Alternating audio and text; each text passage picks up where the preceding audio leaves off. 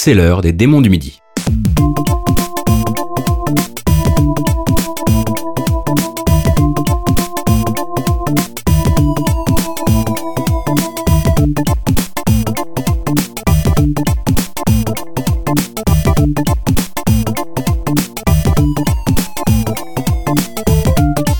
Bonjour et bienvenue dans ce 62e épisode des Démons du Midi, podcast sur la musique de jeux vidéo que j'ai toujours le plaisir de présenter avec Gotoz. Comment ça va Gotoz Ça va très bien, merci Ouais. beaucoup. Et toi, Pipo? Bah puis écoute, ça, ça va plutôt très très bien, Ouais. puisqu'on est euh, plutôt fiers, je trouve, de la thématique qu'on a trouvée sur ce mois-ci. hein. Ouais, ouais, ouais. Qui a demandé plus de recherche que d'habitude, dis-nous. Oui, en fait, on pensait que ça allait être beaucoup plus simple et c'était mille fois plus compliqué. on s'est- on s'est bien fait avoir. Euh, cet épisode s'appellera donc Gamme verte parce Ouais. que c'est un horrible jeu de mots sur, euh, en fait, donc le concept qui va être d'essayer. Alors, on- vous allez comprendre qu'on ne fait qu'essayer, mais de repérer en gros les tout premiers morceaux de compositeurs, la, la plupart de ceux qu'en tout cas qui sont habitués de, l'émission. De l'émission, ouais, alors voilà, les, les noms qui reviennent régulièrement, qui font partie maintenant de l'histoire de la musique de jeux vidéo, pour la plupart, en tout cas, même si on a essayé de varier, parce que forcément, beaucoup ont commencé dans les années 80, donc ça va faire un épisode qui est quand même très chiptune, Ouais, il faut le savoir. On est parti chercher quelques genoux aussi pour euh, un petit peu euh, réveiller tout ça. Voilà, et il faut également savoir que dans les recherches, parfois, euh, pour être sûr qu'on vous passait bien un morceau qui venait du compositeur ou de la compositrice, Ouais. il a fallu choisir un jeu qui n'était pas forcément le premier, parce que souvent les premières collaborations sont justement des collaborations avec un, deux, trois, quatre compositeurs et des systèmes de crédit euh, accordés à chaque musicien qui sont parfois un peu obscurs. bah, qui sont même souvent pas détaillés en fait. Donc Voilà. euh, voilà, on- ça, ça va arriver qu'on vous, qu'on vous dise, en fait ça c'est- normalement le troisième projet de tel ou tel compositeur parce Mais que les, le les deux premier. premiers on savait pas, mais c'est le premier effectivement qui est crédité comme tel et Ouais. c'est ça qu'on va prendre nous comme base de travail. Et il me semble, Pipo, que c'est toi qui vas commencer Tout avec à un thème court. Un thème court mais euh, d'une personne que je ne me voyais pas ne pas passer dans cette émission, mais euh, à tout seigneur tout honneur on en parle juste après, on va s'écouter le tout petit thème de Punch Out en arcade.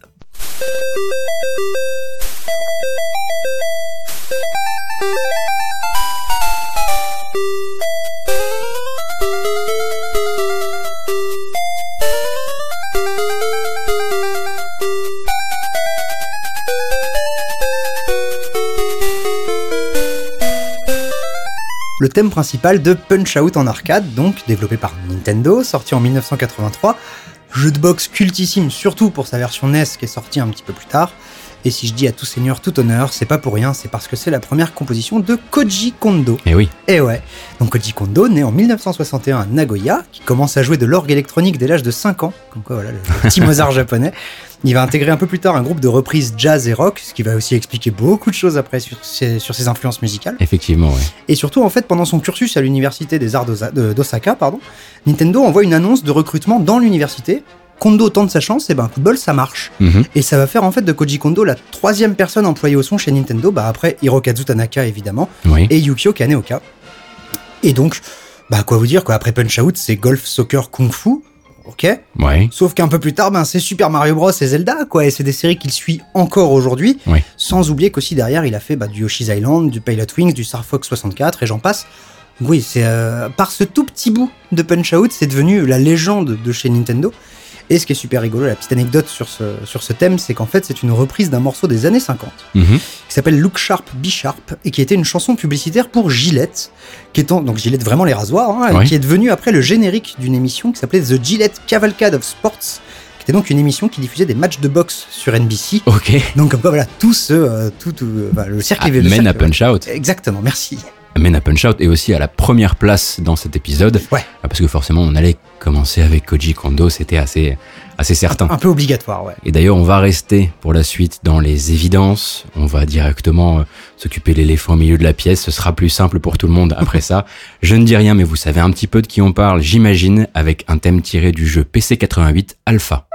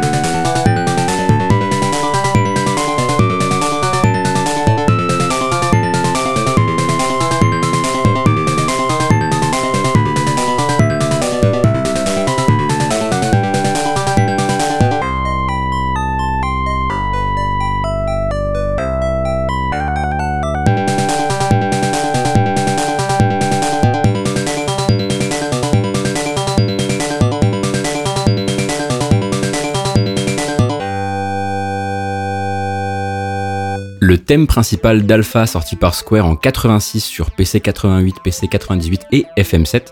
Donc jeu d'aventure textuel, une sorte de visual novel en fait, dans un Ouais. univers de science-fiction avec une héroïne courvêtue, rouquine, qui s'appelle Chris. Elle est cambrioleuse, arnaqueuse, bagarreuse et en fait elle fait tout ce que les auteurs ont besoin qu'elle fasse pour créer des situations rocambolesques. Ça fait plutôt envie, là, dit comme ça. Bah oui, bah c'est c'est vraiment une, un visual novel vraiment très à l'ancienne. On est en milieu des années 80 du un coup. petit peu cat size. Oui, un petit peu de ça, effectivement.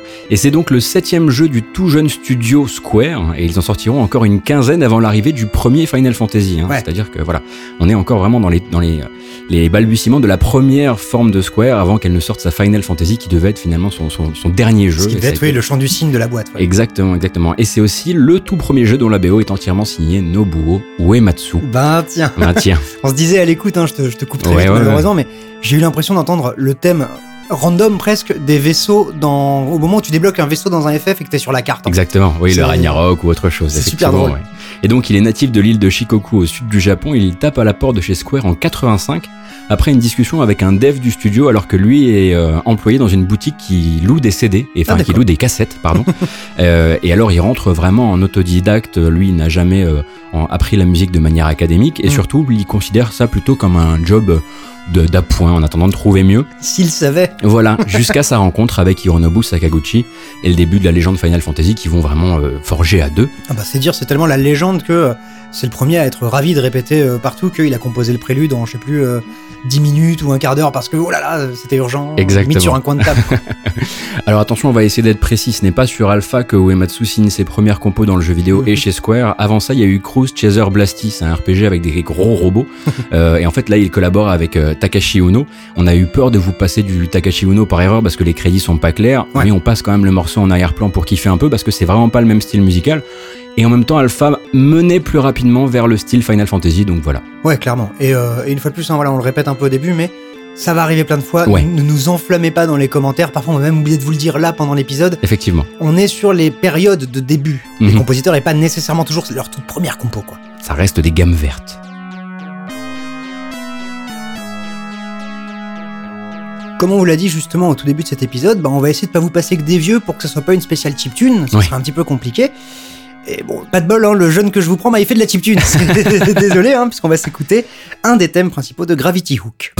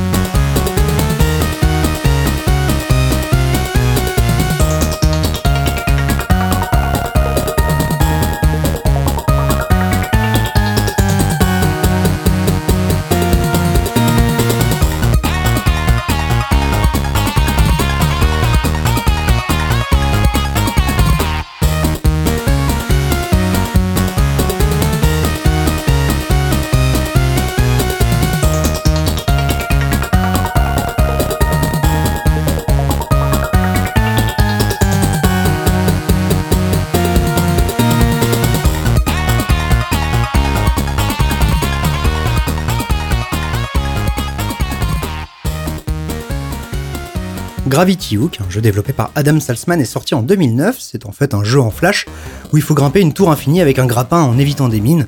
T'imagines bien qu'il y a tout ce que j'aime là-dedans. Bah oui.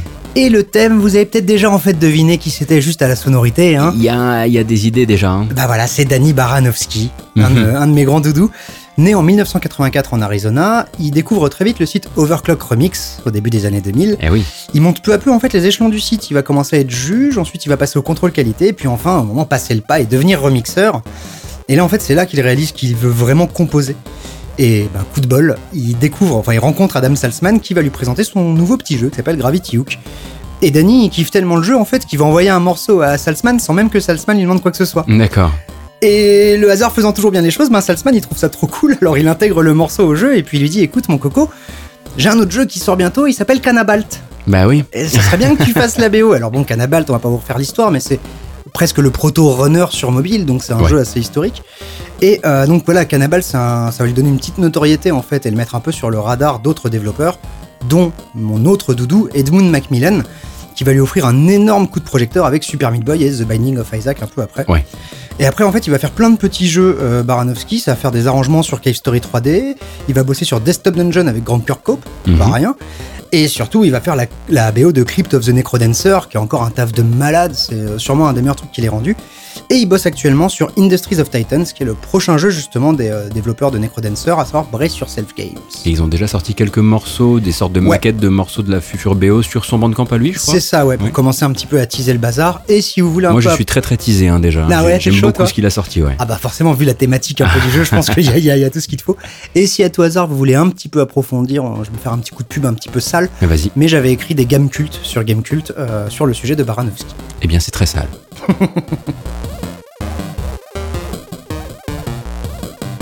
J'ai vu ce qu'a fait Pipo.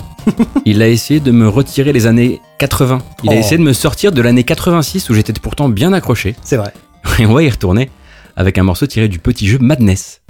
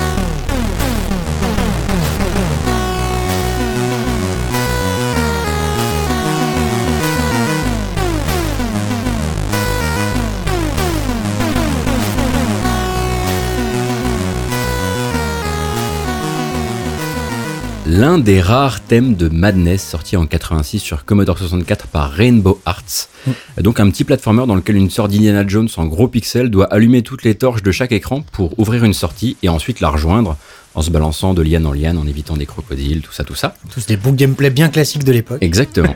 et il s'agit, et ça peut surprendre parce qu'on reconnaît pas forcément le style, mais- mais quand même un peu sur la fin du morceau, du premier boulot crédité du tracker le plus connu d'Allemagne, Christopher Hulsbeck, Chris Hulsbeck, pour les intimes et pour nous et pour environ tout le monde. Ouais.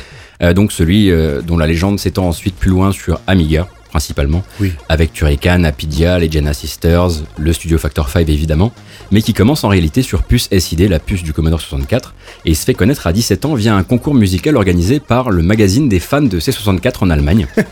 Euh, et il rentre ensuite chez Rainbow Arts, où il crée le Sound Monitor, qui est un programme de composition en scrolling vertical, qui est reconnu comme étant la première inspiration de Ultimate Sound Tracker, le premier tracker.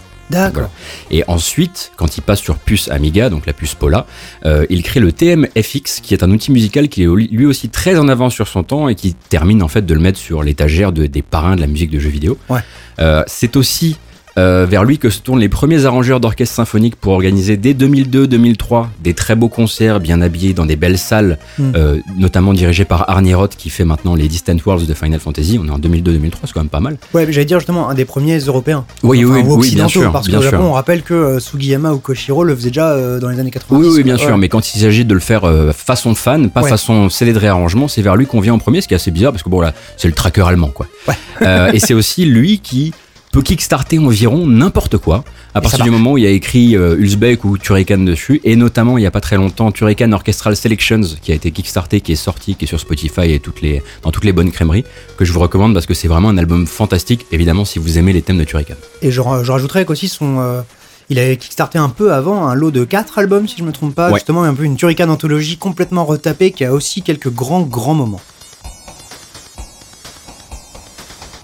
Mon cher Gauthier, Oui, tu te disais très attaché à l'année 86. Hein c'est vrai. Mais moi, je vais continuer cette espèce de gaguerre générationnelle. Je vais repartir en 96, D'accord. dix ans plus tard. Et on va s'écouter un thème devenu mais mythique dans le tout premier Persona.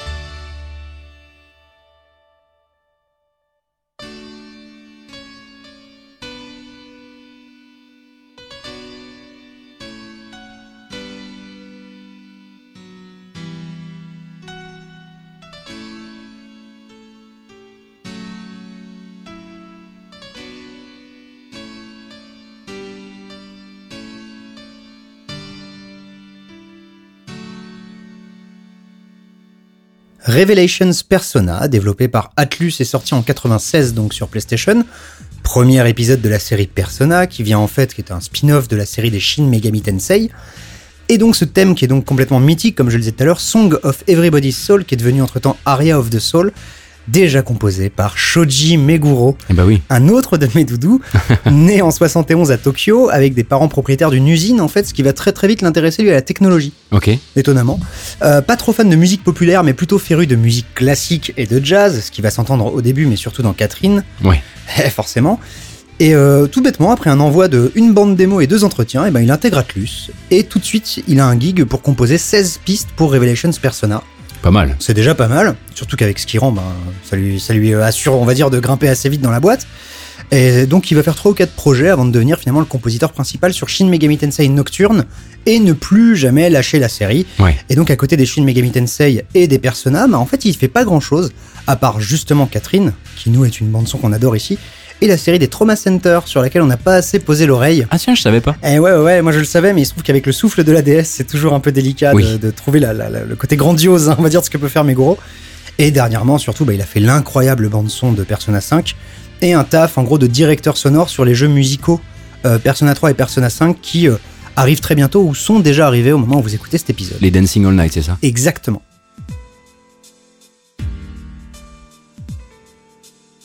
Je regarde toujours mon poignet qui n'a pas de montre, mais la montre de mon cœur, elle, m'indique que c'est l'heure de ton actu, Gauthier. Ouais, c'est l'heure de mon actu. Alors là, c'est une coutume dans le podcast. On, euh, une fois par épisode, toi, moi, on va chercher les BO qui nous ont tapé dans l'oreille ces derniers temps, dans Ouais. des jeux assez récents. Et ces derniers temps, j'ai été assez vocal sur un jeu auquel j'ai beaucoup joué, d'une licence très connue. Il s'appelle Fallout 76 et le morceau que j'ai choisi s'appelle The Wind and the Reeds.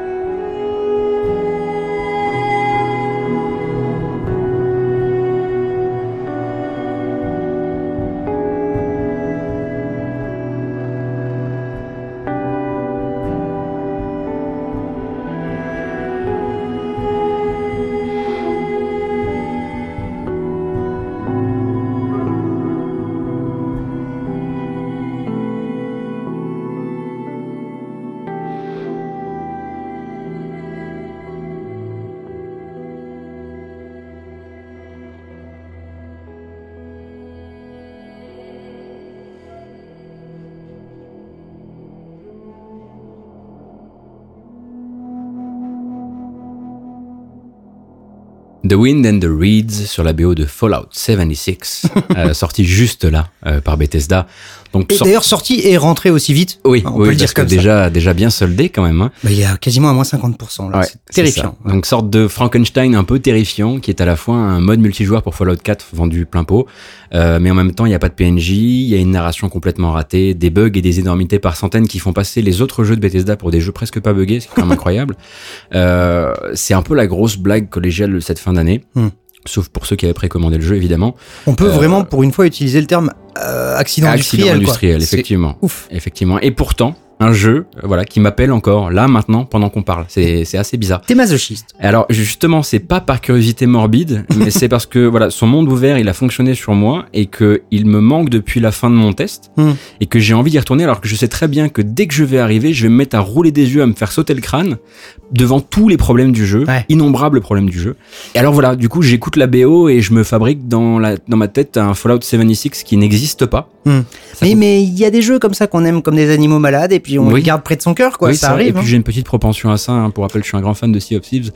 euh, et voilà, j'avoue que pour se créer un, un Fallout 76 qui n'existe pas dans sa petite tête, c'est mieux quand la musique est bonne. Et de ce côté-là, voilà.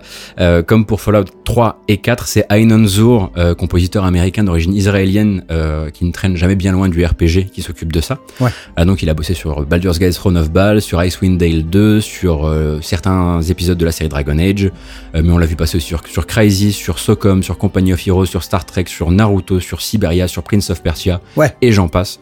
En gros, c'est l'un des noms bankable qui revient très souvent et qu'on appelle quand, euh, on, quand on a besoin d'un gars dont on est sûr qu'il pourrait faire plein de styles différents. Hmm. Alors je garde très très haut toujours sa BO de Fallout 4 euh, qui pour moi est un, probablement un de ses meilleurs boulots. Ah ouais. Mais celui-ci voilà a un truc très particulier, on sent qui est comme d'autres moments du développement de Fallout 76 que lui a pas reçu le mémo euh, qu'on lui a pas dit euh, on est en train de faire une créature innommable. Ou ni même on est en train de faire un jeu multi. Voilà, exactement. Et lui, on lui a dit ça va être une expérience extrêmement euh, solitaire et il l'a pris vraiment au mot. Et du coup, là, on vient vraiment de s'écouter une ambiance. C'est très très cool parce que c'est rare qu'on écoute ça dans le podcast. Ouais, en fait, c'est Fallout 76 offline, quoi. Oui, oui, En l'écoutant comme ça, bah du coup, ça en fait un, rêve assez euh, assez intéressant à poursuivre. Alors voilà, pour rappel, le jeu sera bientôt à des prix euh, qui pourront le rendre candidat pour de la pratique curieuse je dirais qu'autour des 20-30 euros, puisqu'il a autant de bugs qu'un jeu de survie euh, en early access sur Steam, on sera dans le bon, euh, le bon point prix, quoi. Et donc, ouais, pour coller un peu à la thématique de cette émission, est-ce que, à tout hasard, tu saurais quel est le premier job finalement d'Ainanzur Alors, j'ai noté dans un petit coin.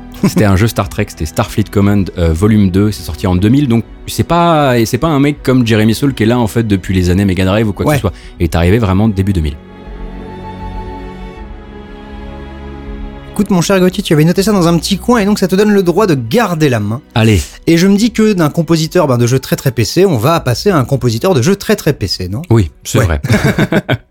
on va s'écouter l'introduction de Eye of the Beholder, le deuxième épisode de Legend of Dark Moon.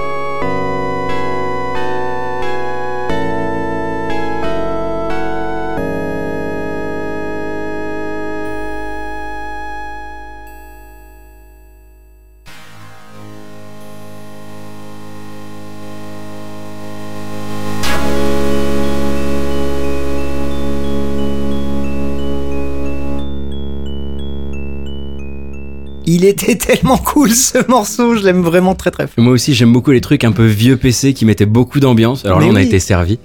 C'était l'introduction de Eye of the Beholder 2 The Legend of Dark Moon, sorti en 91 sur PC. La suite d'Eye of the Beholder, mais très très proche, puisqu'elle sort la même année. Ah oui. Euh, donc, euh, suite du Dungeon Crawler façon Donjons et Dragons développé par Westwood. Un jeu à l'ambiance lugubre très particulière et posé justement dès l'intro, durant laquelle les héros du premier jeu vont à l'auberge. Ils viennent de finir le premier jeu. Et là, il y a un mec qui les attend devant la cheminée. Derrière, il y a un orage qui tonne comme ça. Et il leur dit que bah voilà, il y a un sorcier, il y a un temple, et puis il va falloir retourner au charbon. Euh, et ça marche très très bien. Alors quand on dit Westwood, certains pensent directement à Command and Conquer, Alerte Rouge et le rock de Frank Klepaki. Et justement, c'est lui qui officie, sans le rock, sur The Legend of Dark Moon. Alors c'est un fils d'immigrés polonais et italien. Euh, sa famille est installée euh, et ce sont auto- tout autant de musiciens qui jouent à Las Vegas en fait. Ah. Ils sont installés sur le strip euh, et il apprend la musique en même temps qu'il découvre la programmation. Et en fait, il tente sa chance très très jeune chez Westwood. Il a 17 ans et il essaie de rentrer en tant que testeur qualité. D'accord. Mais pour une raison qui m'échappe, c'est peut-être la période qui veut ça, il glisse dans sa candidature une cassette de sa musique.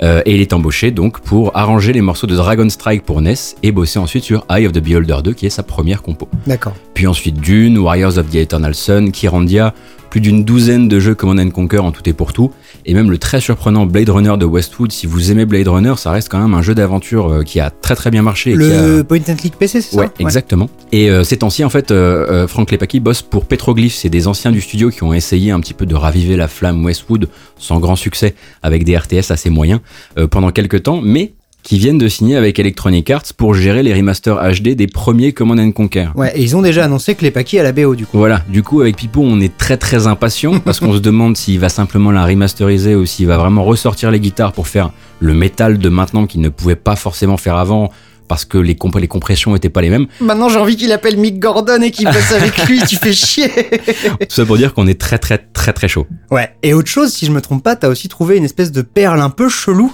en cherchant autour de Eye of the Beholder. Ouais, mais ça, je t'en parlerai un petit peu plus tard. D'accord. Bon, vu que je suis apparemment le gardien des clés du temple japonais de cette émission, hein, C'est le- possible, pour le moment en tout le cas. temple Shinto de- des démons du midi, et ben on va retourner effectivement au Japon en écoutant un morceau tiré du jeu d'arcade Air Combat 22.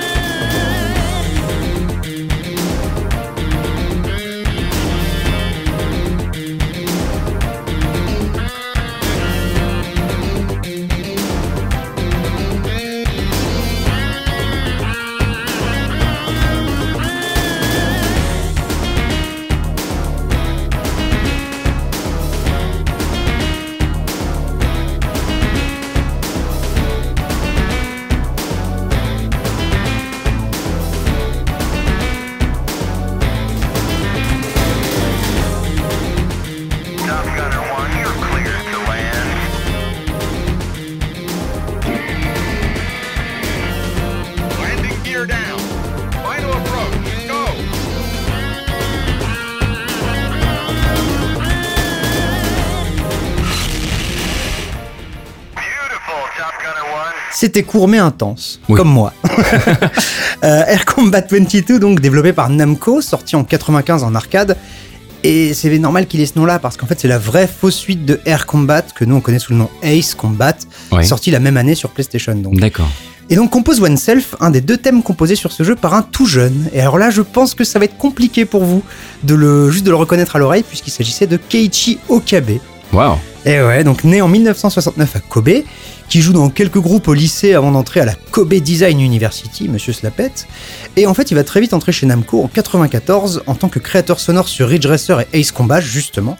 Puis il va vite passer à la compo pure et dure, d'abord sur Air Combat 22, sur Tekken 3, Ouais. plein d'autres Tekken, un peu de Katamari Damacy, mais surtout, un peu plus tard, euh, vu qu'il va monter sa boîte Monaka en Mhm. 2004 pour faire un peu plus de presta avec d'autres studios, bah, il va commencer à bosser sur Nier, sur Drakengard 3 et sur Nier Automata. Et c'est comme ça qu'aujourd'hui, voilà, c'est Nier Drakengard.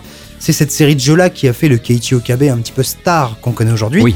Même si nous, on sait depuis le début dans notre cœur qu'il est sur Tekken et que euh, voilà, c'est un de nos gars sûrs. Mais c'est un autre Keiichi Okabe sur Tekken. hein. Exactement, c'est celui qui se fait appeler BKO, justement, qui est, c'est peut-être son pseudo pour les trucs un peu plus euh, hard et un peu moins euh, joli chant à la, à la Nier, justement. Cette fois-ci, on va faire une petite entorse à la règle et je vais vous donner le nom ou un autre nom du compositeur avant d'écouter le morceau. Taquin. un pseudo qu'il a porté il y a longtemps, YK2. Le jeu s'appelle Xanadu Scenario 2 et le morceau s'appelle The Resurrection of Dragon.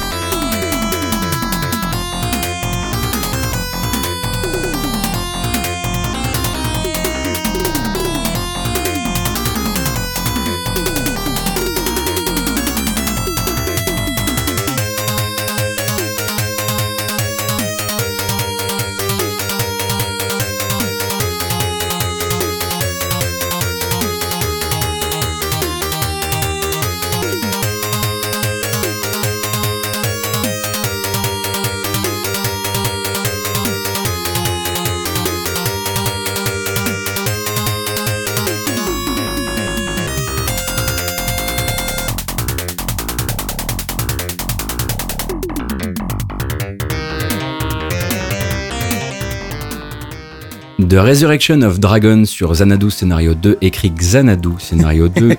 C'est une extension de l'action RPG euh, Xanadu, sorti par Falcom en 86 sur PC 88. Jeu très très bien vendu au Japon, mais jamais sorti de l'archipel.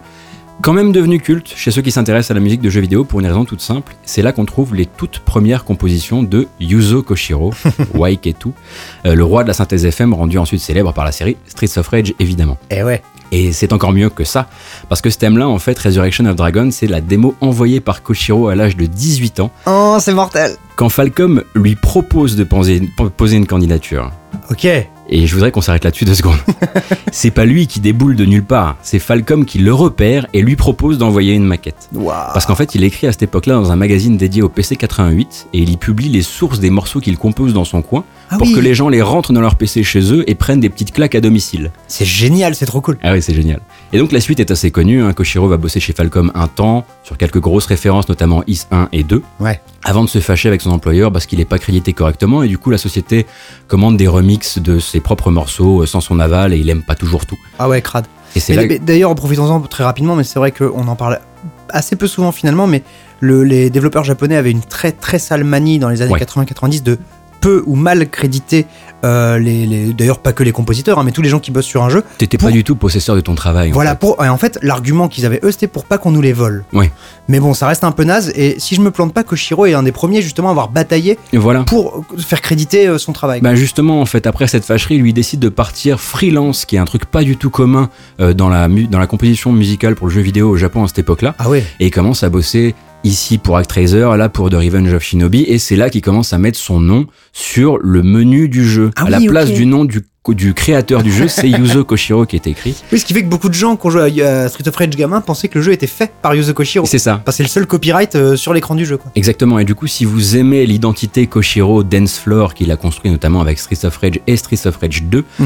euh, petite trivia, on en parlait tout à l'heure, euh, c'est lui et son comparse Motohiro Kawashima qui font la BO méga CD du premier Eye of the Beholder. Donc voilà, c'est un portage pour le Japon. Ouais.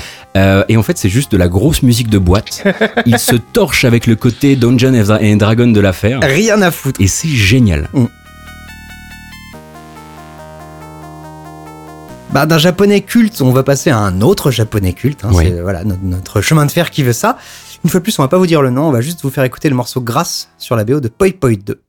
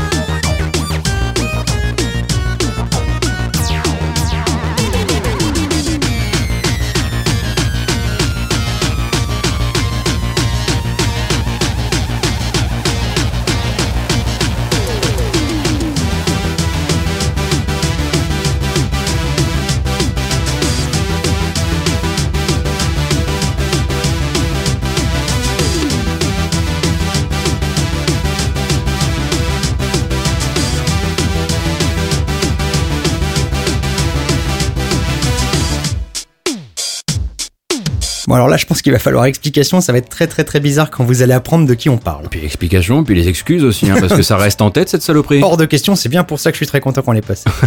Poi Poi 2, donc un brawler complètement débile développé par Konami, sorti en 98 sur PlayStation, avec donc des thèmes débilos comme ça, hein, composés par Akira Yamaoka.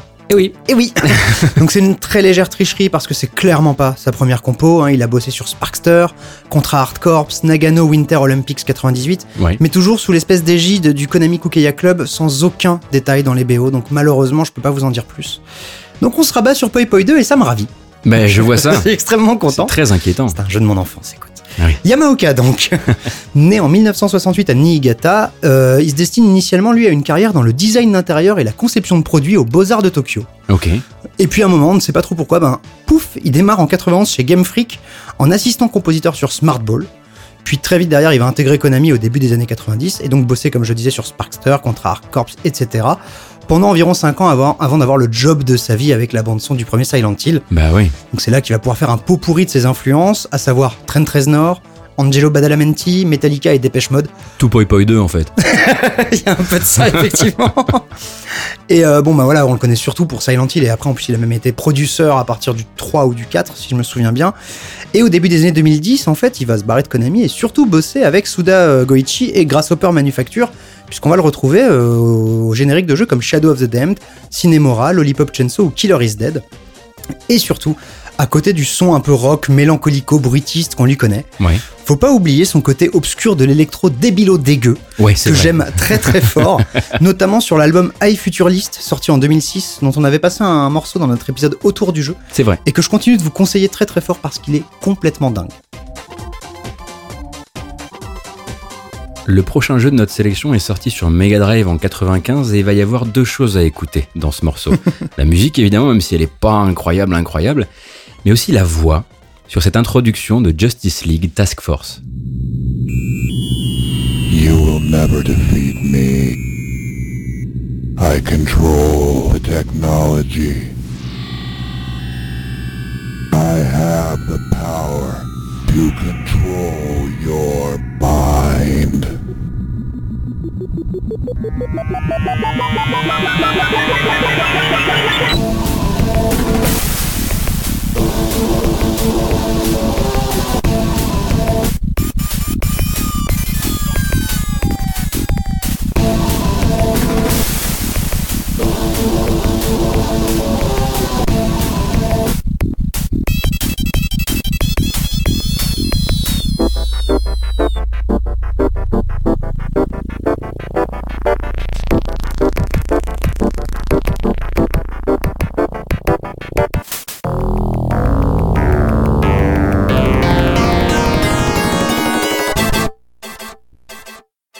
Alors elle est un peu courte cette intro de Justice League Task Force, mais elle a une belle histoire. Alors c'est un jeu de baston sorti sur Super NES et Mega Drive en 95, on a écouté la version Mega Drive, et c'est important. Parce qu'en fait c'est Sunsoft qui encadre le développement, mais les deux versions sont externalisées chez deux prestataires qui sont voués à rentrer en fait dans la légende. D'accord. Donc la version Super NES est confiée à Chaos Studio qui vient de changer de nom pour devenir Blizzard Entertainment. Et la version Mega Drive qui nous intéresse est développée par Condor qui deviendra quelques mois plus tard Blizzard North, développeur de Diablo. D'accord, ok. Donc en fait ils sont plus ou moins rencontrés autour de ce jeu. Marrant. Et chez Blizzard North, voilà, il y a un type qui ne s'amuse pas trop trop sur les puces d'époque, surtout les puces console, il n'aime pas trop ça, et il attend que l'avènement du CD pour se lâcher, il s'appelle Matt Uelmen, Monsieur Diablo, Monsieur Tristram, Ouais. et c'est sa voix digitalisée que vous avez pu entendre au début du morceau. Le pauvre essaie de dire mind à la fin, mais on entend bind. Je suis persuadé qu'il avait un- juste un vilain rhume ce Oui, c'est possible, c'est possible. Alors, Matthew Hellman, c'est un pur produit de la baie de Los Angeles qui grandit en fait entouré par la musique et la culture. Il, est, il reçoit des leçons de piano à 6 ans, il commence à monter des groupes de blues et de rock dès les années collège. Il fait un cursus en histoire américaine à Georgetown et sa thèse c'est sur l'appropriation culturelle musicale aux États-Unis. Oh, vachement intéressant. Donc euh, voilà, hyper euh, hyper lettré euh, dans, dans ce qui touche à la musique et à la culture. Puis en avance sur son temps un peu aussi. Exactement. et justement, tu me donnes un pont en or parce qu'en fait, il entrevoit le boom du jeu vidéo euh, autour de Los Angeles et il décide de s'en rapprocher. En fait, quand il tombe sur un document officiel de Nintendo qui liste tous les développeurs tiers basés sur le continent américain. Ah, Il fait sa petite maquette et il l'envoie à tous les studios. Ok. Et du coup, c'est comme ça qu'il rentre chez Condor et commence à bosser sur des jeux de sport, notamment euh, de la série NFL. Puis le studio se met à prototyper Diablo. Blizzard tombe là-dessus, décide de tout racheter, et c'est là que voilà, commence l'histoire de Matthew Hellman. La légende. Voilà, exactement. Euh, la dernière fois qu'on vous a passé du Matthew Hellman, c'était pour Hob, donc le dernier jeu sorti par Runic avant que le studio ne soit fermé par Perfect World. Et en fait, il fait partie des anciens qui, après Runic, ont remonté Extra Games pour bosser sur Torchlight 3, toujours avec Perfect World qui venait de le licencier. Incroyable, ça. Cette incroyable histoire. cette histoire, et donc manifestement no hard feelings, comme on Oui. dit. Et donc Torchlight 3, a priori, sera un jeu massivement multijoueur, mais également un petit peu avec des mécaniques de free-to-play. Bon, on aura sûrement une bonne BO. Ma montre invisible et magique m'indique que c'est maintenant la moitié de l'émission et que c'est donc le moment de l'inviter. Elle est vraiment euh, bien réglée cette montre. T'as vu ça, elle est balèze. Hein Donc je vais, euh, je vais le dire à ta place vu que c'est Oui. toi qui vas t'en occuper. Mais euh, chaque mois, entre nos, nos actualités, eh ben, on a aussi un invité qui est généralement une personne connu ou reconnu du sérail, Ouais. parfois un de nos doudous, c'est- on est toujours très fiers quand c'est le cas, euh, qui sélectionne un morceau de son choix. Qui rentre dans la playlist. Exactement. Effectivement, et ce mois-ci, c'est Arkadiusz Rekowski, euh, un Polonais qui a bossé sur Observer, sur le tout récent Steel Rats, mais également sur Layers of Fear, Ah. et également l'étonnant My Brother Rabbit, on en parlera un petit peu après. Et lui, en fait, il n'avait manifestement pas écouté les démons du midi jusqu'ici parce qu'il a choisi du Final Fantasy VII. mais dans son malheur, il nous a fait très plaisir parce qu'il n'a pas choisi le thème de Sephiroth, mais le thème de Tifa et surtout en version Piano Collections.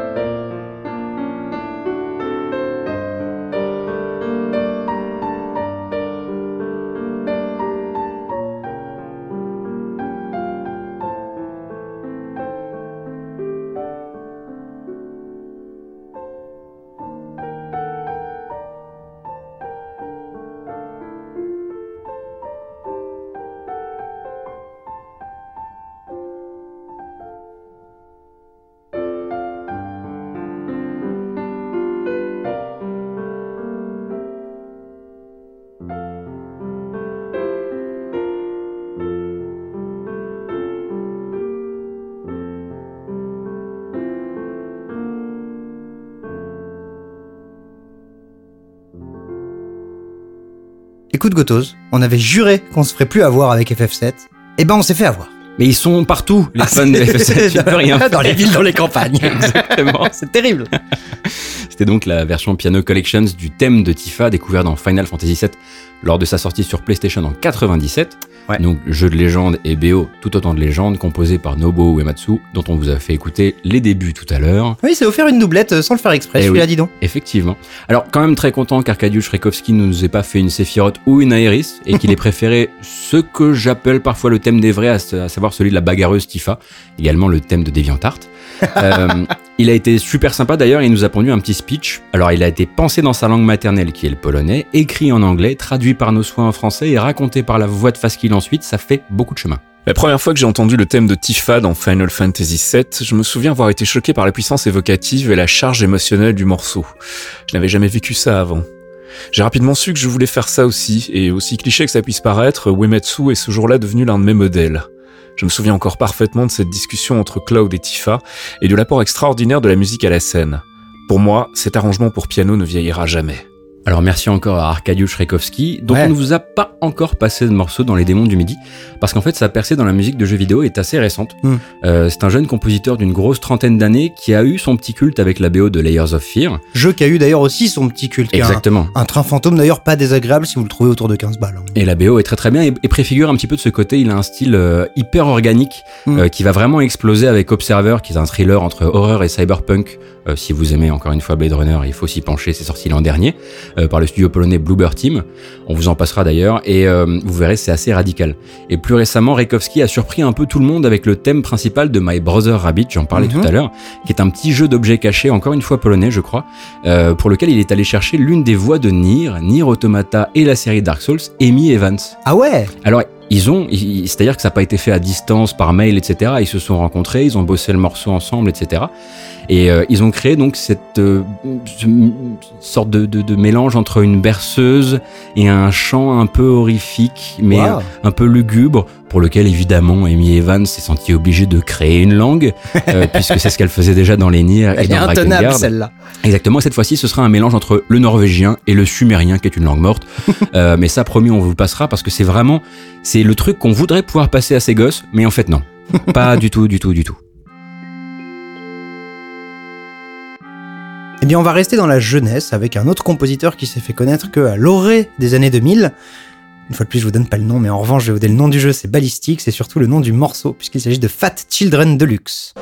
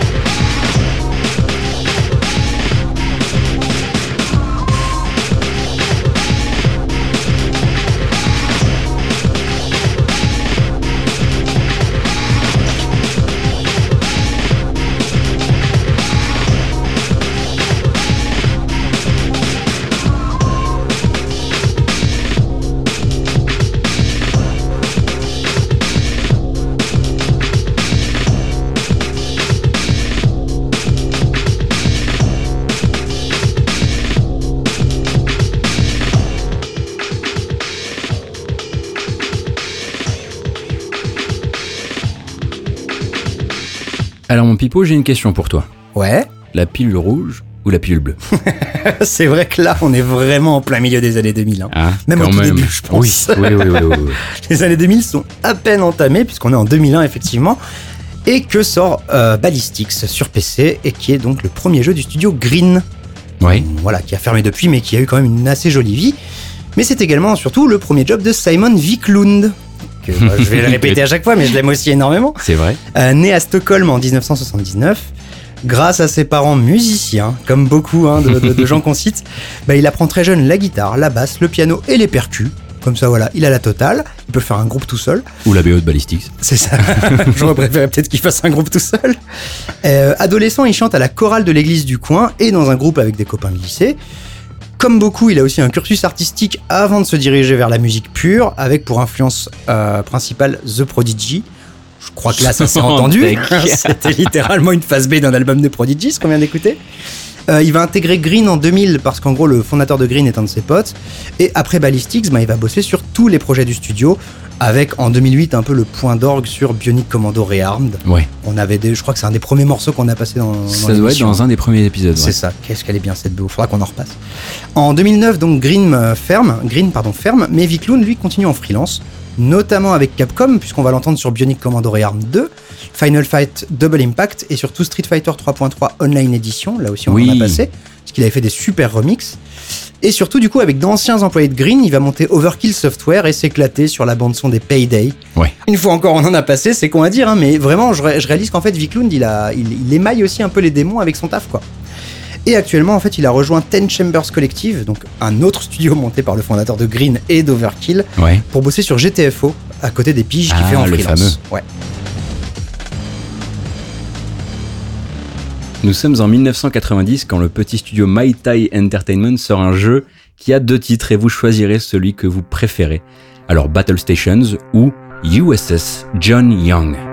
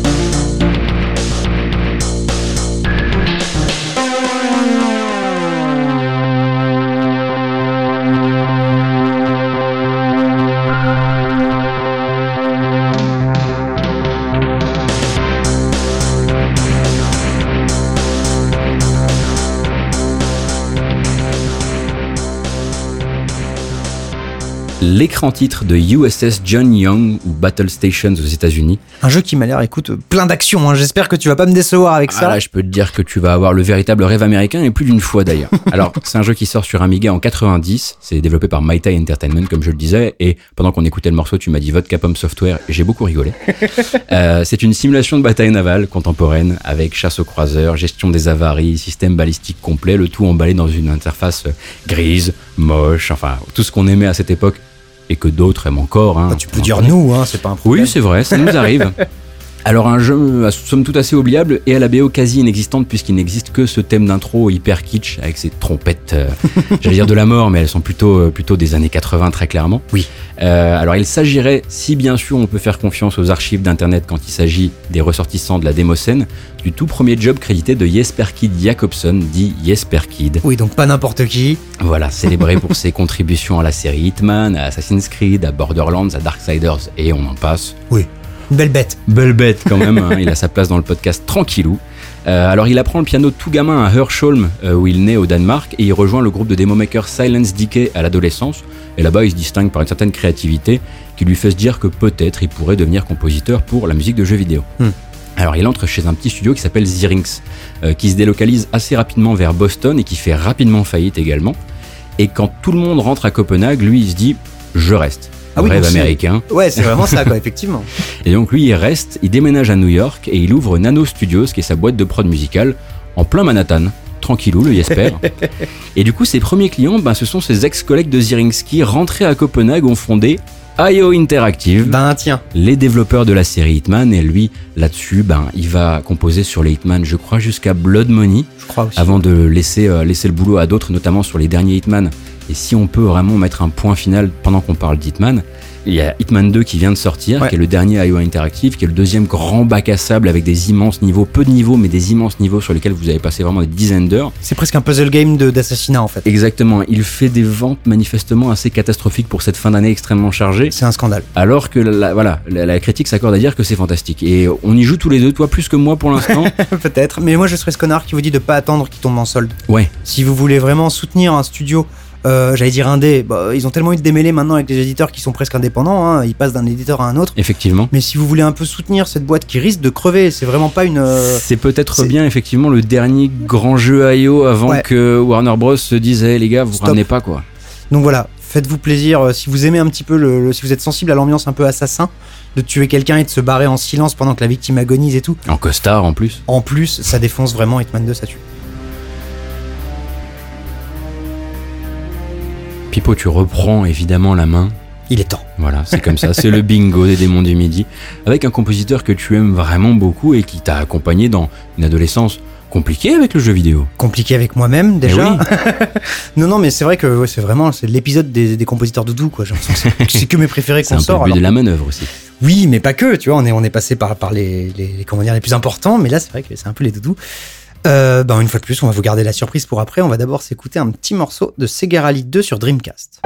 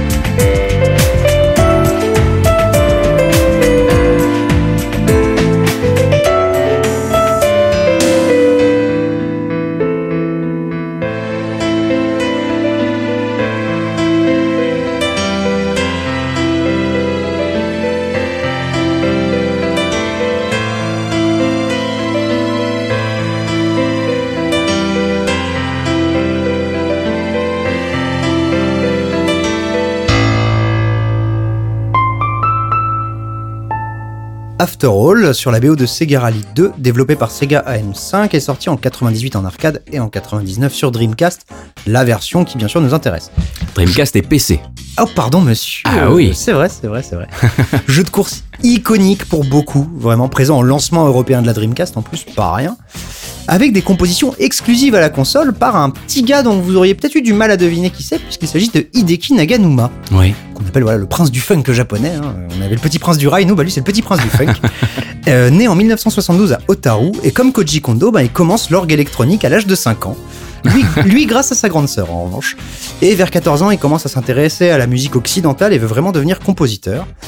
Et un peu après la vingtaine, et ça c'est la classe, il devient barman, puis DJ au café jazz Blue Note de Tokyo. Eh, ça explique pas mal de choses, Ouais. mais c'est très high class. Ben, Blue Note, c'est effectivement Ouais. c'est un énorme label de jazz qui a des bars un peu partout dans le monde et t'y rentres pas en claquant des doigts, je pense. Et tout à côté de ce taf de barman et de DJ, ben, il essaie d'être auteur-interprète dans la J-pop. Oui, Et je dis bien auteur-interprète, c'est-à-dire qu'il voulait faire du chant. hein. Je suis très curieux d'écouter ça à l'occasion. À côté, il commence à envoyer des bandes démos un petit peu partout et il finit par intégrer Sega en 98. Après Sega Rally de Dreamcast, bah, il va enchaîner sur un petit jeu de course de chevaux et sur Jet Set Radio.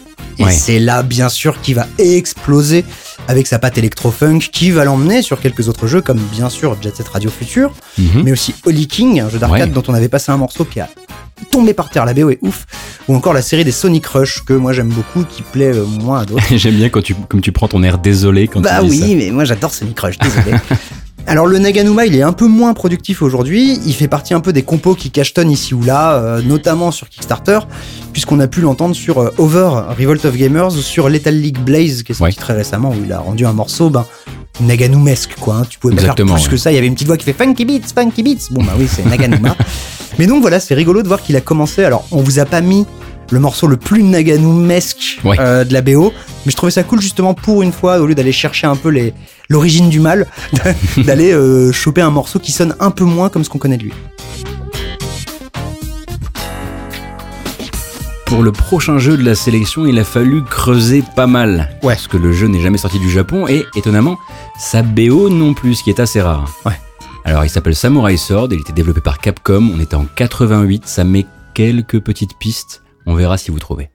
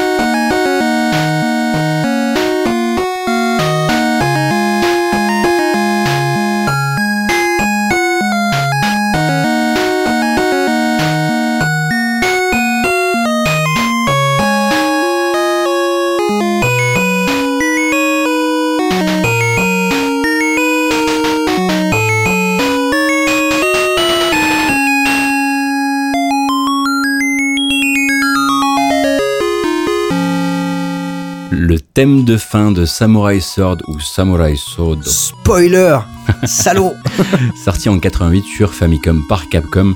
Donc moitié RPG, moitié jeu d'aventure à commande textuelle, encore une fois un petit peu dans le délire visual novel, Mhm. où le héros nommé par le joueur cherche partout l'épée du samouraï, la seule arme qui est capable de défaire l'horrible sorcier qui s'appelle Sauron, avec un O à la place de AU.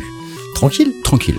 Euh, donc c'est de l'exploration, des dialogues et des petits puzzles, mais aussi des combats qui sont eux aussi résolus à l'aide de petits menus pour attaquer, défendre, etc. Oh, cool. C'est presque en avance sur son temps quelque part. Et c'est un jeu très confidentiel, développé par 4 ou 5 personnes seulement chez Capcom à l'époque, et dont les effets sonores et la BO sont signés Oimonoyo-chan, Ouais. le tout premier alias jamais pris par Yoko Shimomura lors de Ah. son entrée chez Capcom, D'accord. avant de se faire appeler Pi ou Shimopi dans les crédits de ses premiers boulots en arcade et notamment Street Fighter 2. Donc Shimomura passera ensuite de Capcom à Square quand le spécialiste du RPG flash sur le seul et unique thème qu'elle a composé pour le premier Breath of Fire, Ah, un morceau sur 30, hein, euh, celui de Trade City. Ils l'entendent et ils disent ok on a besoin de ça dans nos RPG. comme quoi elle a vraiment dû flinguer tous ses collègues sur la BO, quoi. Enfin, c'est ouf. Si un seul truc ressort. Et voilà, et quand tu disais que parfois ils créditaient pas euh, Ouais. les musiciens parce qu'ils avaient peur de se les faire voler, eh bien voilà, ça vient d'arriver juste devant vos yeux. Euh, donc elle rentre euh, chez Square et elle commence à bosser sur Live Alive, sur Super Mario RPG, sur Front Mission. Et les années suivantes lui permettent de négocier la transition vers le CD en toute beauté Ah ouais. avec Parasitive et Legend of Mana. C'est quand même pas dégueulasse. Parasite Eve qui d'ailleurs est assez euh, unique, je pense, dans sa, dans sa compographie, entre guillemets. Ouais, bien sûr. puisque c'est son plus gros essai vers la techno. Ouais. Et c'est aussi étrange que cool, vraiment. Elle a, elle a une vision bien à elle de la techno. euh, en plus, une techno très 90-2000, un peu hard tech, et c'est assez cool à écouter. Et d'ailleurs, c'est une des BO qui, contrairement à son passé de pianiste, euh, et qu'elle considère comme l'une de ses plus personnelles. Donc c'est plutôt cool à écouter justement marrant, ça, en si plus, vous aimez Shimomura. Et depuis, voilà, elle est jamais restée très très loin de Square Enix. Euh, sa renommée a réexplosé une seconde fois avec les Kingdom Hearts Ouais. et une troisième fois avec FF15 évidemment. Oh, t'es dur avec aussi les Mario et Luigi RPG. Oui, c'est euh, vrai, Elle a lâché vrai. des super tracks dedans. Mais sur le voilà, sur le très très grand public, c'est par là que c'est passé évidemment. Et c'est maintenant l'une des mamans choupies de l'industrie. Elle a 51 ans et t'aimerais bien qu'elle vienne comme ça et qu'elle te raconte les bonnes histoires à la maison. Oui, avec un chocolat chaud. Exactement.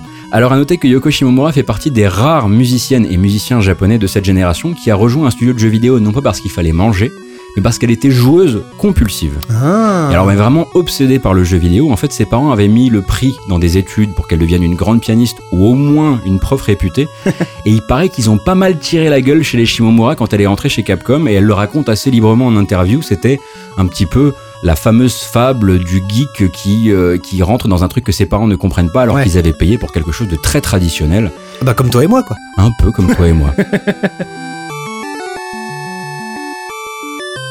Eh bien, écoute, Gotos, une fois n'est pas coutume, c'est moi qui vais nous ramener en Occident, C'est vrai ça. puisqu'on va s'écouter le morceau Kamanis sur la BO de Tyrian.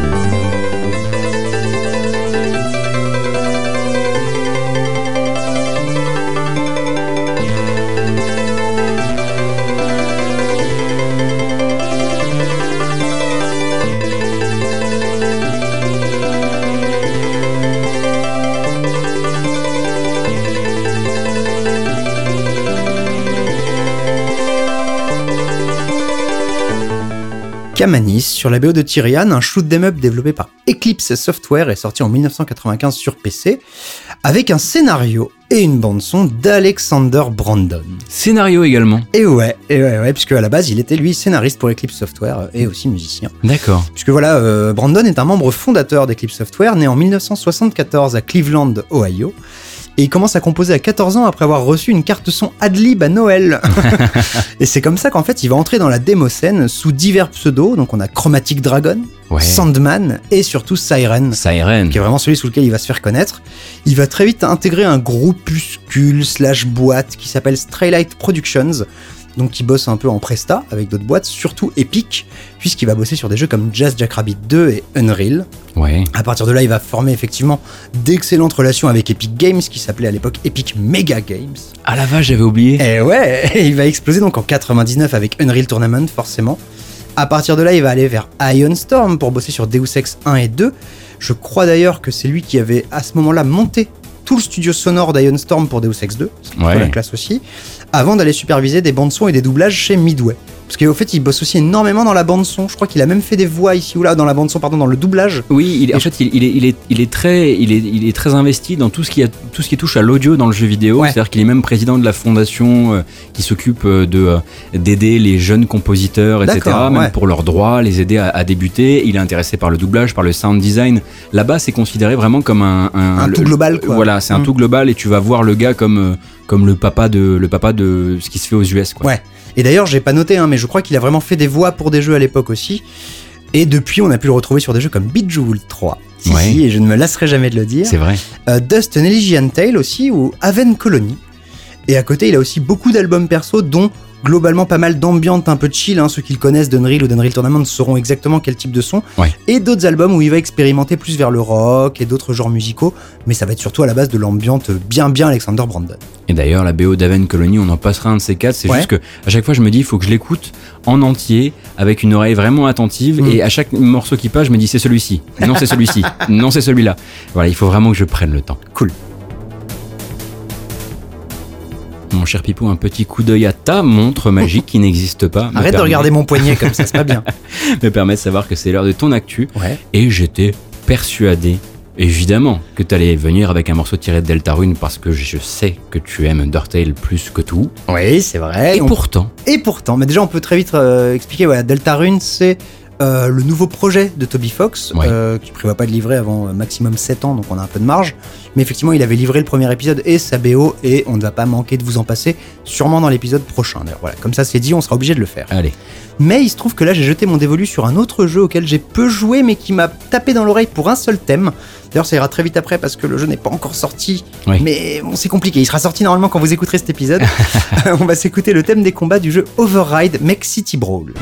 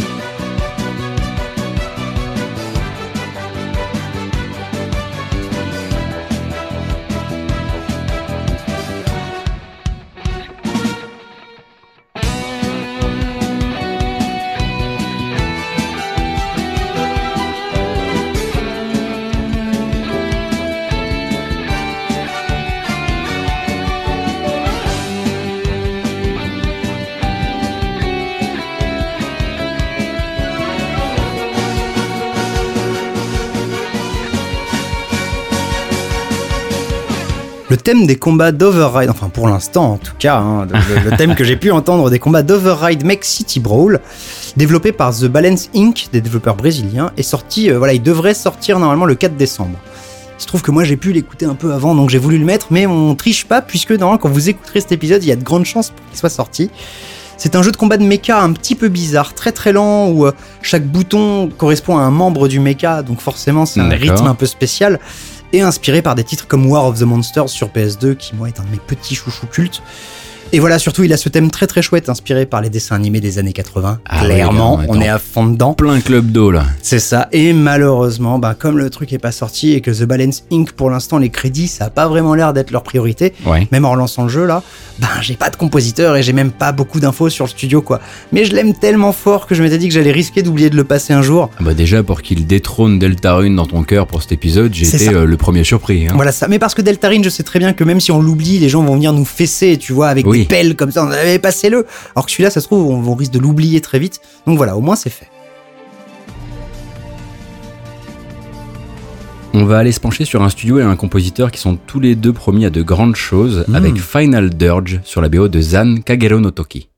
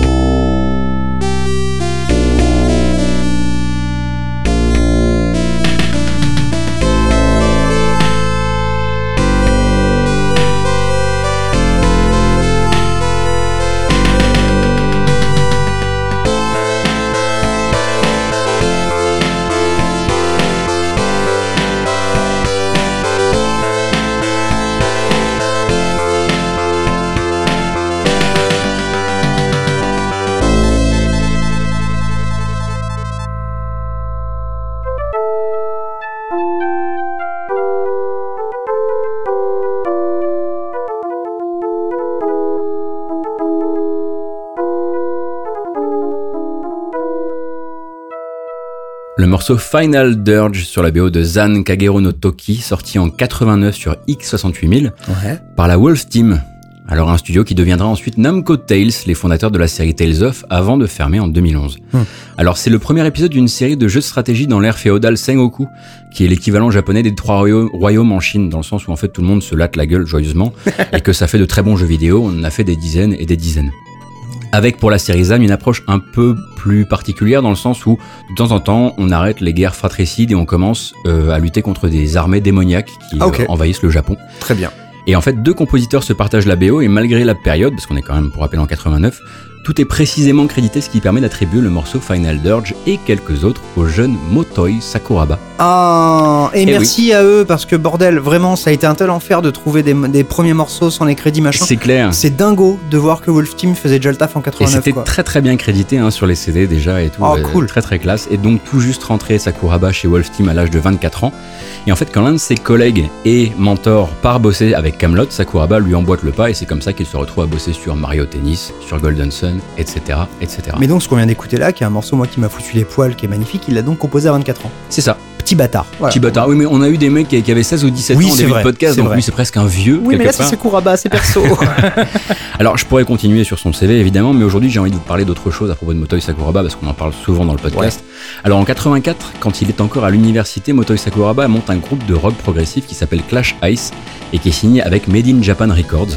Et ils se rebaptisent Déjà Vu. Et là, ils sortent un album qui s'appelle Baroque in the Future. Hmm. Ce sera leur seul et unique album. Et là-dedans, il y a tout. Il y a Golden Sun, il y a Tales of, il y a Baton Kaitos et il y a surtout du Dark Souls. ah ouais C'est un truc de malade. Il faut vraiment l'écouter. Alors, il faut vraiment imaginer si Motoi Sakuraba n'avait pas Percé. percé dans le jeu vidéo et qu'il était resté dans la musique, ses envies aussi de rock, de rock chanté. Alors, rock chanté qu'il ne chante pas, mais c'est lui qui a écrit tout l'album. Ah, Donc voilà, Baroque in the Future, ça se trouve sur YouTube parce que vous pourrez difficilement le trouver ailleurs. ouais. Très très bonne écoute, surtout si vous êtes fan de Dark Souls ou des séries euh, citées avant. c'est un, un vrai moment d'archivage que vous pourrez faire pour votre petit cerveau. Quoi.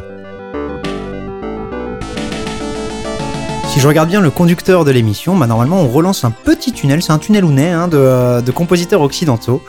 Et bien pour démarrer ce tunnel, on va s'écouter tout de suite un morceau de Kubert sur Game Boy Color.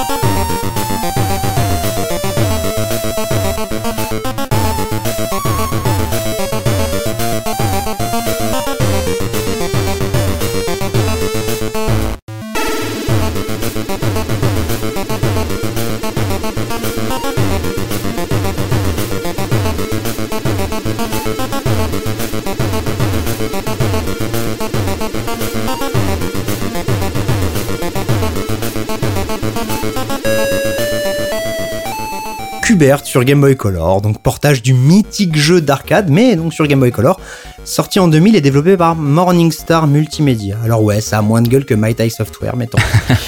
un jeu d'arcade donc très classique et, osons le dire, un peu chiant, hein, mais avec une BO de Jacob Kaufman, aka Jake Kaufman, aka dire quand même. Wurt.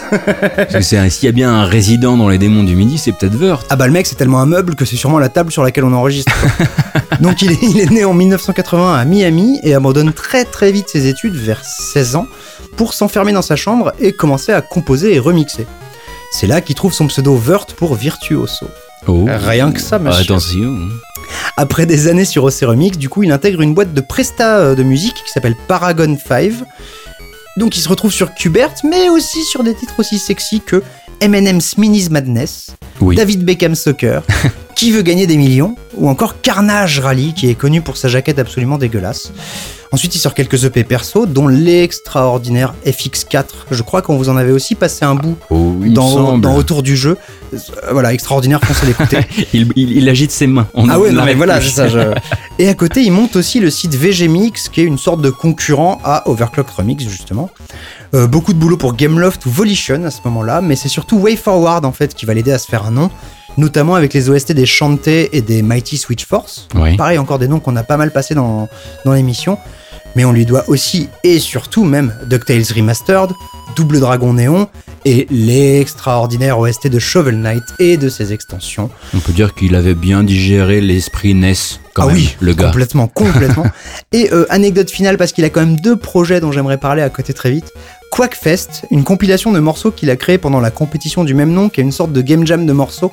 En gros, c'est faire des morceaux de midi en moins de X minutes ou de X heures. D'accord. Euh, sauf que du coup, lui, il a compilé tous ces morceaux de Quackfest avec, je cite, hein, c'est les titres des morceaux, fanfiction érotique de Metal Gear, Oui. du On dirait Castlevania, ou encore des hymnes juifs transformés en métal. Donc voilà, je Ok. vous conseille vraiment Quackfest.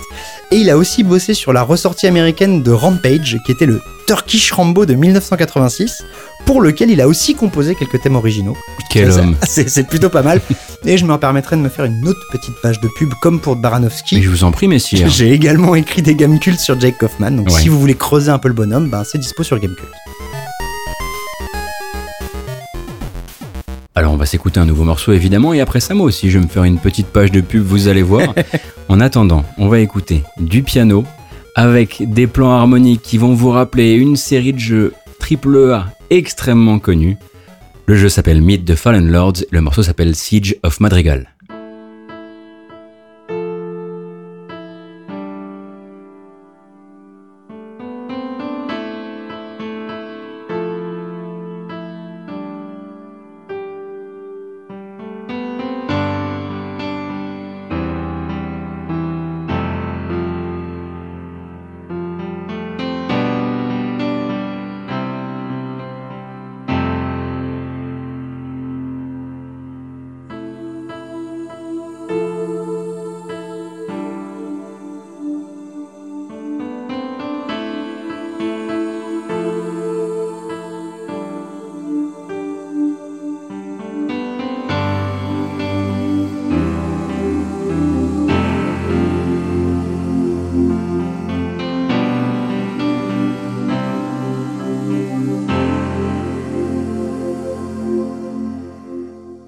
Il était très court, le Siege of Madrigal sur la BO de Myth the Fallen Lords, donc les seigneurs damnés chez nous, jeu de tactique en temps réel sorti sur PC en 97 par un petit studio de rien qui ne vous mettra pas du tout sur la voie du compositeur derrière la BO, Bungie. Euh, alors si je dis tactique et pas stratégique, c'est parce que Myth fonctionne différemment des RTS classiques. En fait, au lieu de faire produire des unités, il t'en donne au début de la mission et il faut en prendre soin.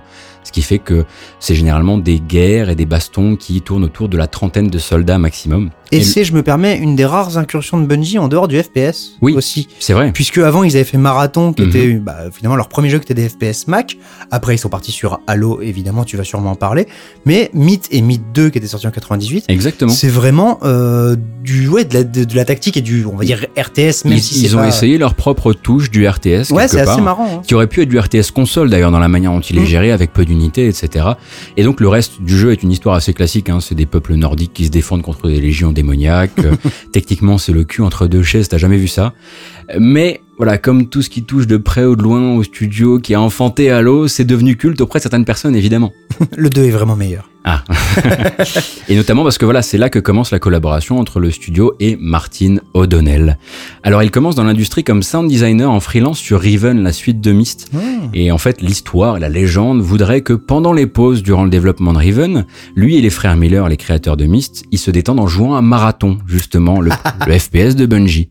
Et donc, quand son contrat se termine, il est évidemment si fan de Bungie euh, qu'il va tenter sa chance et décrocher un contrat pour Total Audio, qui est la boîte qu'il a avec euh, Michael Salvatori. D'accord. Et c'est comme ça qu'il compose pour Meet Meet 2 et qui rejoint, en fait, ensuite lui rejoint euh, Bungie. Il va bosser sur Oni, la série Halo et Destiny, Ouais. euh, avant le grand divorce et les procès qu'il a opposés à Bungie ensuite.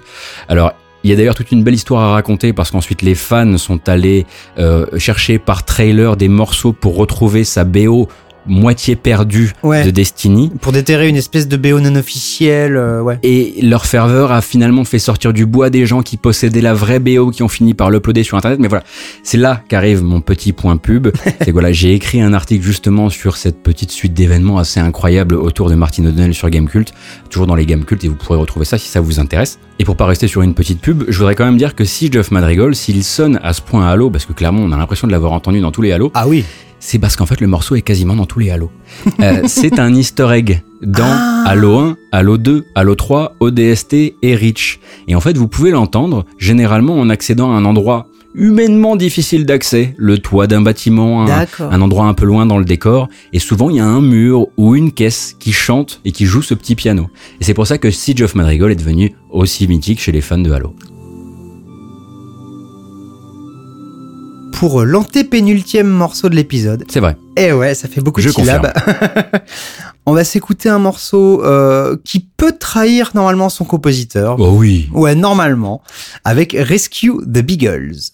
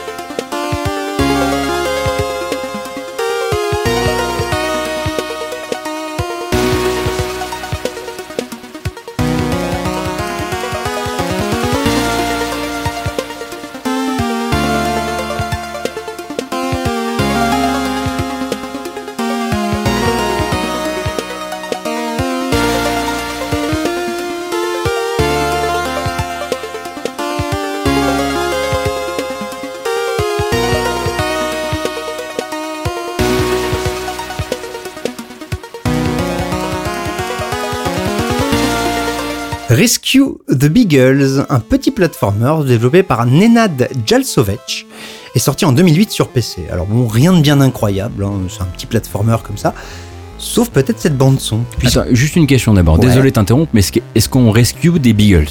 Oui, Oui. de toute évidence. Ok. Ouais, ouais, bien sûr. Je suis rassuré. Donc je disais, rien de bien incroyable dans ce jeu, sauf peut-être cette bande son, puisque c'est le premier job officiel de Rich Vreeland, qu'on appelle ici Disaster Peace. Eh oui. Bon, il a fait un jeu mobile auparavant, mais sorti sans sa musique, qui était de toute façon pas ouf, c'était que des boucles, donc j'ai préféré jeter mon dévolu sur Rescue the Beagles. Euh, Disaster Peace, donc né en 1986 à Staten Island, qui lui aussi a appris à s'intéresser à la musique via son beau-père qui dirigeait l'orchestre de son église. Oh bah ça va. Voilà, fasciné par les drums apparemment, vraiment quand il descendait un peu avec le, les, les- les- tout ce qui était percus, ça le rendait fou. Euh, et donc il va démarrer avec des compos pour des petits jeux, avec occasionnellement un plus gros projet comme Drone to Life ou Bombermine Live Battlefest sur Ouais. Xbox 360. Mais il va surtout exploser en 2012 avec Fez et Shoot Many Robots qui est resté dans l'ombre de Fez mais sorti en même temps. Eh oui, effectivement. Et depuis, ben voilà, dans les plus connus, il a fait Mini Metro, Hyper Light Drifter et Reigns. Mhm. Mais il fait surtout aussi son trou au ciné en devenant le chouchou de David Robert Mitchell. Ouais. Puisqu'il a composé les bandes son de It Follows. Et ça, pareil, hein, une fois de plus, on l'a passé dans le euh, hors-jeu. Ouais. La bande son est folle, le film est fou, vraiment foncé. Et Under the Silver Lake, que je n'ai pas encore vu, mais que j'imagine est très très bien. J'ai très envie de le voir aussi. Alors Pipo, t'es parti sur une doublette, mais avant ça, je voulais faire voilà, un petit disclaimer. Euh, Disclaim donc. Tu t'apprêtes à passer un morceau qui a été composé par la deuxième femme de cette émission, deuxième et unique, les deux de Trop cette peu. émission, Euh, parce qu'en fait, on s'est simplement euh, penché sur les gens qui avaient fait un peu l'histoire de la musique de jeux vidéo. Voilà, vous Mm. avez eu Kojiro, Koshiro, vous avez eu Koji Kondo, vous avez eu Jesperki, il y en a eu plein, plein, plein, plein, plein. Mais c'est pas le reflet de l'histoire. Le reflet de l'histoire, c'est quand même que la production, notamment au Japon, elle était à 50-50, très paritaire, Ouais. avec énormément de compositrices. On s'est retrouvé un peu dans une ornière, et tu vas être un petit peu dans cette ornière aussi, parce que Ouais. souvent, en fait, leur premier boulot est aussi le plus connu. Oui, ou alors est euh, également partagé. Ouais. Ce qui est le cas d'ailleurs de celle qui nous intéresse aujourd'hui. On va en parler juste après. Écoutez un petit morceau de F1 Dream.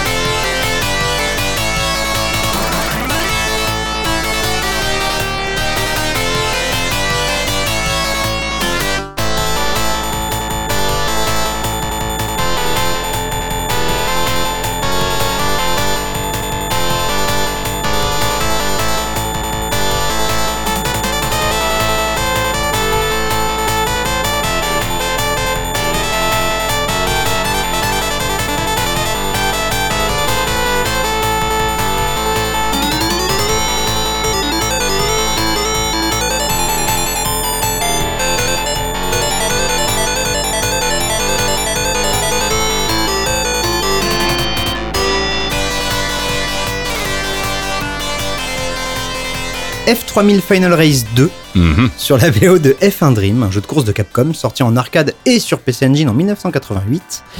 Et c'est une bande-son de Manami Matsumae. Eh oui. Alors bon, on a un petit peu triché parce que la vraie première de Manami euh, Matsumae, c'est Yosuke Meijin no Jisen Mahjong avec Harumi Fujita de Bionic Commando, mais on n'a pas trouvé le détail. Mhm. Donc bon. Et juste après, c'est Mega Man 1. Comme tu le disais, c'est un peu trop évident, donc on a préféré vous passer F1 Dream. Voilà. On était un peu sur les underdogs aussi dans l'émission. voilà. C'était un peu l'intérêt, quoi. Et Manami Matsumae, donc, elle entre chez Capcom à la fin des années 80 et elle explose donc direct la baraque avec Megaman, en fait. Ouais. Elle arrive et dit bonjour, ça c'est moi. Et euh, chez Capcom, où elle sera souvent créditée d'ailleurs Chancha Korin, Oui. elle bosse sur des jeux comme Sun Sun 2, Mercs ou Carrier Airwing avant de partir en freelance en 91. Donc on le disait aussi, c'était assez rare. Et donc là, euh, 91, c'est pas rien. Et à partir de là, ben, ça va être un petit peu plus éclectique. hein. On va avoir du Looney Tunes euh, sur Game Boy, beaucoup de Derby Stallion qui sont des jeux de course de cheval, Mhm. Jade Cocoon 2, ou même le retour à Megaman en 2010 pour le dixième épisode justement. Et depuis, ben, elle aussi, c'est devenu en fait une des reines de Kickstarter, où elle va un petit peu participer en guest sur plein de jeux. Euh, on l'a déjà entendu sur Shovel Knight, sur Mighty Number 9, ou à l'avenir justement sur un jeu qu'on attend beaucoup tous les deux, qui est Art Force Alicia. Ah mais oui. Et oui, Oh, J'espère qu'il va bien.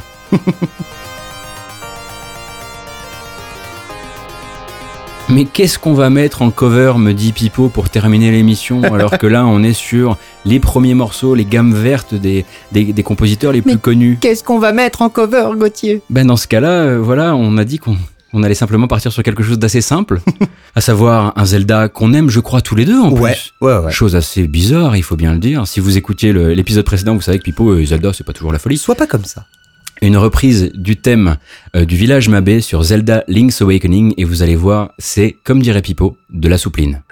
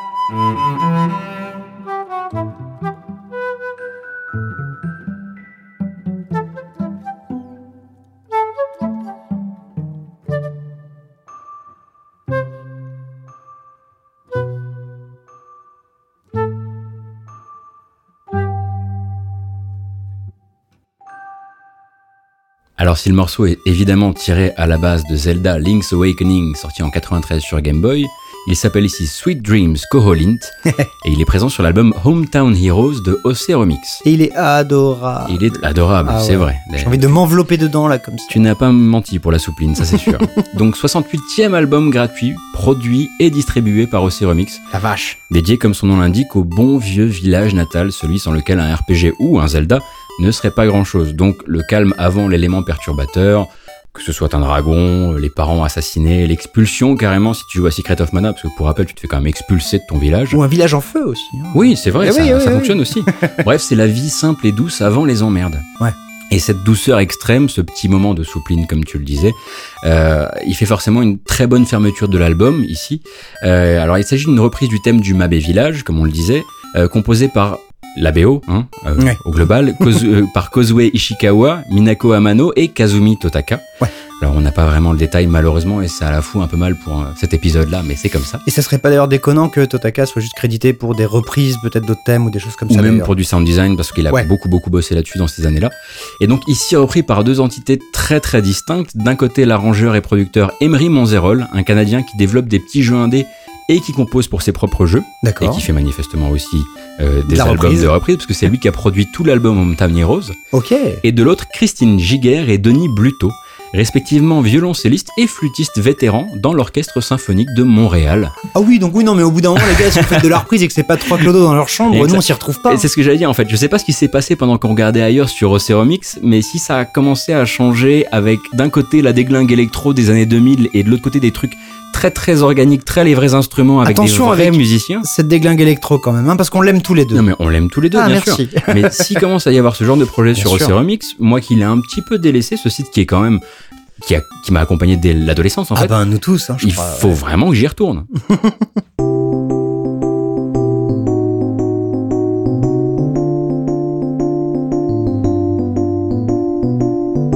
Et voilà, c'est terrible, hein, mais c'est la fin de ce 62e épisode des Démons du Midi. C'est toujours trop court. Bah oui, mais bon, euh, merde, hein, c'est du boulot quand même. Faut pas déconner au bout d'un moment. Euh, donc voilà, euh, un épisode un petit peu spécial où il se peut qu'on se soit un peu planté ici ou là. C'est possible. Soyez un peu plus clément que d'habitude. En plus, vous l'êtes d'habitude, donc vous Oui, n'allez c'est pas vrai. commencer à être méchant maintenant.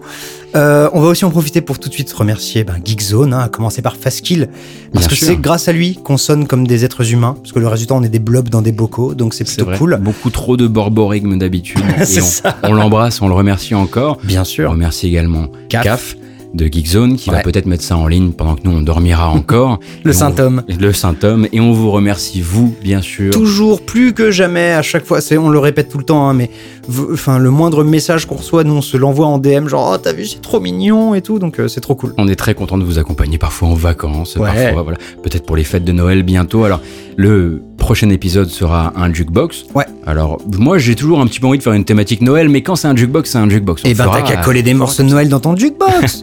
Après sachez en revanche que les gammes vertes, c'est quand même voué, à mon avis, à revenir parce que très vite même. ouais. on n'a pas pu faire tout ce qu'on voulait, clairement. Ne serait-ce Rien que qu'en termes de parité. Voilà ce que j'allais dire, ne serait-ce que pour cette histoire de parité où c'est, on, on s'en est presque rendu compte euh, au moment d'enregistrer, Ouais. quoi, en se disant, c'est la super honte, quoi. Il y a, trop il y a con, tellement ouais. de compositrices, même d'ailleurs pas que japonaises. hein. Dans les récentes, on aurait pu aller chercher Chipzel, même si c'est ça le problème, quoi. Chipzel, on est quasi certain que c'est Super Hexagone, par exemple. Est-ce qu'on veut vous le refaire écouter? C'est vraiment des questions qu'on se pose. Peut-être Euh, que ça fera l'objet d'une thématique spéciale, on sait Tout jamais. à hein, fait. on, on peut On aussi- étudie plein de thématiques transverses ces derniers temps, donc voilà. Donc on vous donne rendez-vous au mois prochain pour, comme on le disait, un jukebox. On Ouais. vous embrasse très fort Bien sûr, et on vous souhaite de la bonne musique, du bon jeu vidéo et peut-être. de la bonne musique de jeux vidéo. Allez, à plus. Ciao.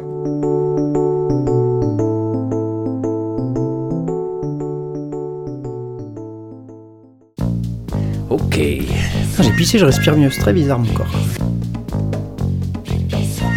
C'est l'heure de la bibite. Alors ça tourne. Salut Fasque. Fais des bisous. On est parti Bah, ça on dirait bien. On est bon. On est bon. Fais un petit bisou à Faskill. Bisous Faskill. Fais un petit bisou à Faskill. Bisous Faskill. Désolé pour le bruit de bouche, Fasque. Et on fait encore un bisou. Toujours chaud. J'ai appris ça avec ta mère. Allez, Allez, ouais, ça me fait plaisir. fais un petit bisou à Faskill. Bisous Faskill. Fais un petit bisou à Faskill. Bisous Faskill. Fais un petit bisou à Faskill. Bisous Faskill. Fais un petit bisou à Faskill. Bisous Faskill. J'aime quand tu me parles comme ça. J'aime quand tu me parles comme ça. Ouais, ça, ça part en fin d'émission, c'est sûr. Oh putain, je savais pas que ça tournait pour une fois là, putain, merde. Bon, tant pis. C'était court mais intense, Oui. comme moi. Bisous Faskill. Un podcast signé Faskill. Faskill.com